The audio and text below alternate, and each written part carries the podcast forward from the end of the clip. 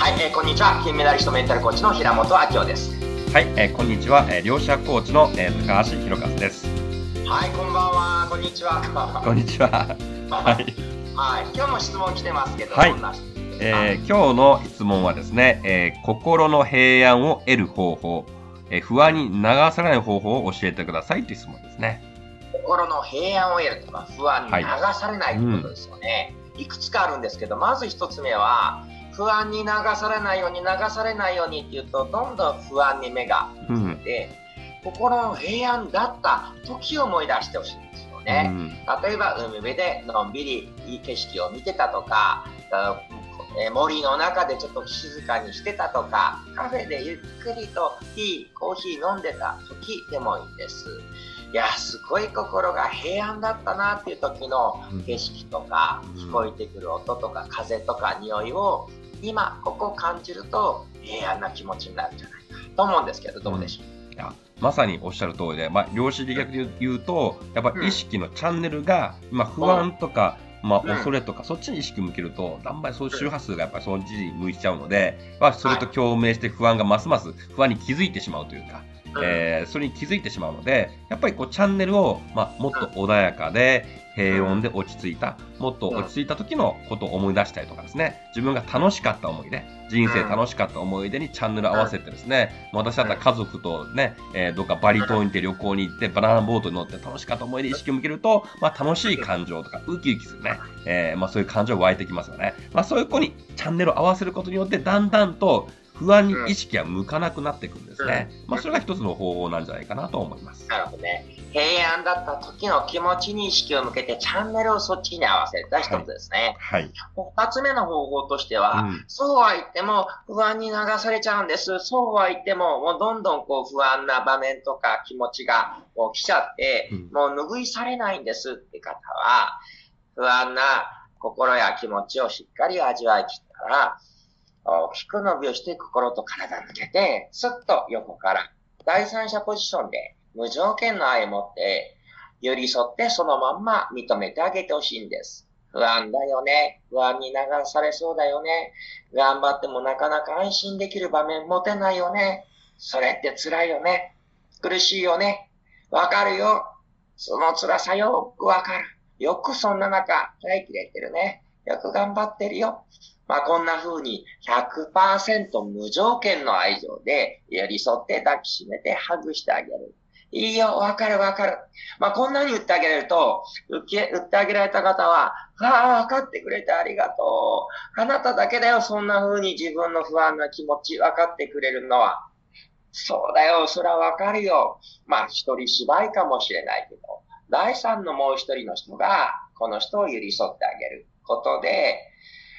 不安をなくそうとしてなくなるんじゃなく、不安をありのまま受け入れて、それが落ち着いていく。まあこういう方法もありますけど、どうでしょう。うん。まさにそうですね。えーやっぱりその不安というと、やっぱり自分が主観的に入ってしまっているので、それを第三者、客観的に別の自分を作り出してですね、えー客観的にそれを見るっていう視点を変えていくことによって、まあ、物事をもうちょっと落ち着いてですね、ニュートラルに見る。違った見見見方をしたい。まあ私だったら、まあ自分視点と相手視点っていう客観視をしてですね、あと第三者視点ですね。まあこれはまあその二人のこうやりとりを、まあビデあの、テレビに入ってブラウン管の中で、まあ、ドラマを演じてるような感じでうん、客観的にお客様の視点で、その不安にの、ね、不安に感じてる、こう、シーンをですね、えー思いうん、思い描いて、そう見たりとか、もしくはもっと意識を変えてですね、まあ、宇宙の視点から、まあ、私で言うと、えー、まあ、ドラえもんのスモールライト使って、スモールライト、ピューっと 小さくしていくんですね。で、こう秘密道具を使って小さくしていくと、なんか不安、その出来事をどんどん小さく、なんか大したことないように感じてですね、うん。あれ？うん。これ不安って意外と大したことないなと。なんかとんでも、なんか思ったより大したことないことになんか勝手に不安があってるんだって気づいたり、まあ高い宇宙の視点とか、もう神様になったつもりに高い意識で見るとまた見え方が変わったりとか、えーこういうミクロ視点、マクロ視点で物を見方り、物見え方をね、変えてみたりとかですね。うんやっていくとだんだん不安がこう解消されていくんじゃないかなと思いますね。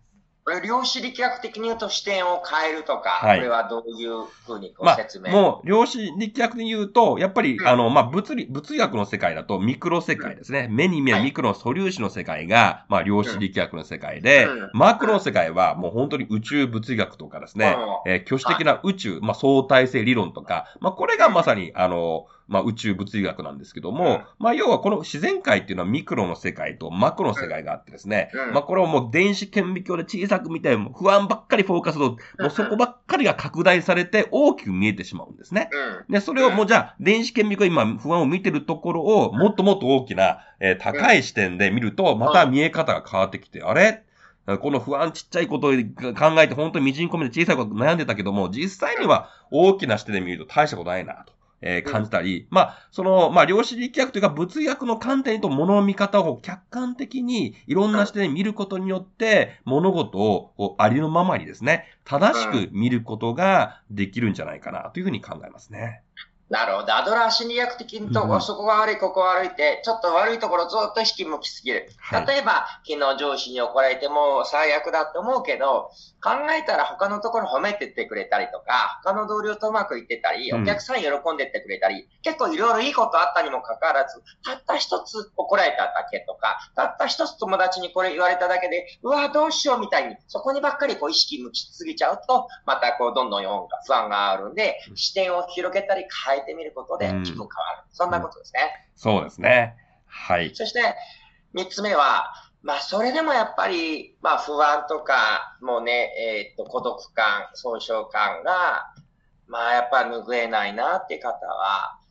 時には味わい切るっていうのも大事なんですよね。うん昔私、学生時代に大失恋した時も本当に死にそうで死んだ方がマシっていうかもう体中八つ咲きになれるぐらいの辛い悲しい気持ちだった時そんな気持ちが。もう何はをしてもうん気が紛れないのいで、もうなんか部屋の隅っこでカーテン全部閉めて、もうものすごい悲しい曲を聴きながら、まあちょっと世代がバレるんですけど、中島みゆきとか聴きながら、もう号泣したんですね。もう辛いっていうのを味わい切ったら抜けられる。うん。うん。で、それでも抜けらんなかったら、ああ、この不安や苦しみ、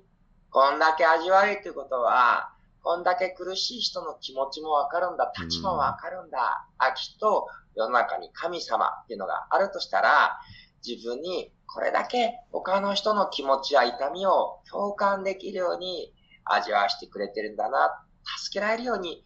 作ってくださってんだなって、まあ私の場合は思うようにしますけど。どなるほど。ああ、それは素晴らしいですね。まあ、私も実は学生時代に大失恋をしましてですね。ああ、そうなんですね。そうそうそう。同じように号泣して、もう涙流し、うわーって泣いたんですけども、でもそれがきっかけで、なんかですね、五月病みたいになってしまってですね、まあメンタル的にすごく、うん。うん、なんか憂鬱、なんか憂鬱な気分というか、ノイローゼみたいな、なってしまったんですね。でもその感情もですね、同じようにその、この経験というか、まあそれをなんとか自分の力でですね、えーいろんなそこから心理学を学んだり、えーそこからどうやってこれを変えていこうと、メンタルを変えていこうというのをトレーニングした結果、まあ自らですね、この五月病とかうつ病をね、自ら克服することができたんですね。で、その体験が、実は後々ですね、同じように悩んでる方、苦しんでる方、まあ、うつ病とか、ノイローゼ苦しんでるから気持ちがすごくわかります。自分じゃどうしたら頭も働かないし、周りからもうどうしたらわからないと、もう全然おかしい。な明らかに普通の精神上違う状態なんですね。うん。でもうんどうしたらわからない。まあそういった気持ちがすごくわかりますので、まあそういった方を、例えばコーチングしたりとか、カウンセリングしてですね、えー元のも状態を戻すことができるんだよと。私確信を持ってですね、まあ自分がそれを乗り越えて克服できましたので、自信を持ってですね、こうお伝えすることができるんですね。まあそういった今苦しいとか不安とか大変な思いがあるかもしれませんけども、それを乗り切った先には、同じように苦しんでいる方は共感、共鳴して、その苦しみを取り除く、そういったもしかしたら役割があなた自身あるかもしれませんね。なるほどまあ結局は不安とか孤独とかネガティブの感情を味わうからこそ愛情とか平安とか安らぎとか味わうんで、せっかくこの肉体得てきたんで、なんか全部味わい切って、えー不安がない状態じゃなく不安も味わえて平安も味わえて全部を味わえるようなその先の心の平安までぜひ行ってほしいですね。はい。ということでワンアクションどうしましょう？そうですね。まあ、ワンアクションは、そうですね。まずは、えー自分が、えー平安だった、ね、本当に幸せだった、落ち着いた時のことに意識のチャンネルを向けていく、まあ、そこにイメージをして意識を向けていくことをまず、えーやっていただきたいなと思いますね。でそうするとだんだん気分がこう変わってきますので、えそうするとだんだん穏やかさとか落ち着いた状態が引き寄せられるようになっていくんじゃないかなと思います。なるほど。そういえば昔、私すごい大きい額の借金をしてた時があって、授業で。もう本当にもう押しつぶされそうだったんだけど、朝5分だけ、とにかく牛乳をレンジでチンして、インスタントコーヒーなんだけど入れて、うんもうとにかくもう頑張っての急がなきゃダメなんだけど、この5分だけはコーヒーをゆっくり飲もうって、この5分を美味しく飲むようにしたんですね。まあ、それ以来、その牛乳のこインスタントコーヒー好きになっちゃったんだけど、はいこんな風になんかたった5分でもお静かに平安になる、そんな時間をとっていただいて、まあ、あの場面を思い出していただきはい。たいと思いますね。はい、ということです。ありがとうございます。ありがとうございます。